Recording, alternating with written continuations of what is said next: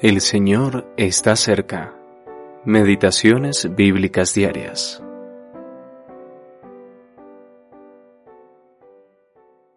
Me han rodeado muchos toros, fuertes toros de Bazán me han cercado. Salmo 22, versículo 12. Los animales mencionados en el Salmo 22. Una de las características más interesantes de ese salmo mesiánico es que hace referencia a seis animales.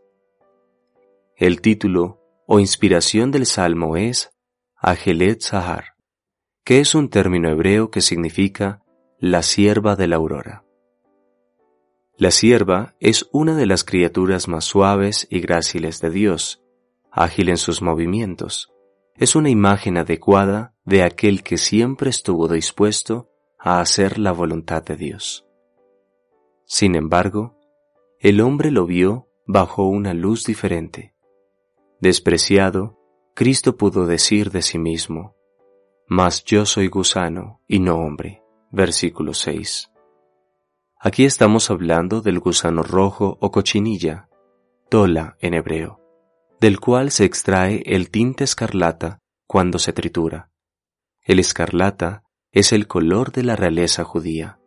Segunda de Samuel capítulo 1 versículo 24.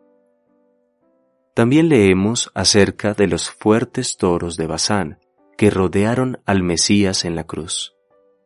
Basán era un área muy fértil en el norte de Israel el ganado de aquella zona era famoso por estar bien alimentado.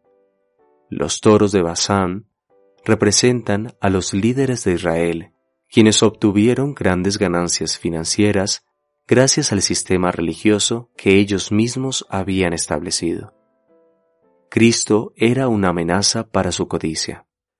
Como toros, lo hirieron con sus cuernos, diciendo, A otro salvó, a sí mismo no se puede salvar. Se comportaron como un león rugiente, símbolo reconocido del poder perseguidor de Satanás. Primera de Pedro capítulo 5 versículo 8. La boca del león, versículo 21, es figura del mortal poder de Satanás. Hay otro animal mencionado en este salmo. Perros me han rodeado, versículo 16. Estos perros son figura de los soldados romanos. Véase también versículo 20. Los perros eran considerados impuros y un símbolo de la maldad de los gentiles. Mateo capítulo 15 versículo 26. Los gentiles, así como los judíos, participaron en la muerte del bello siervo del alba.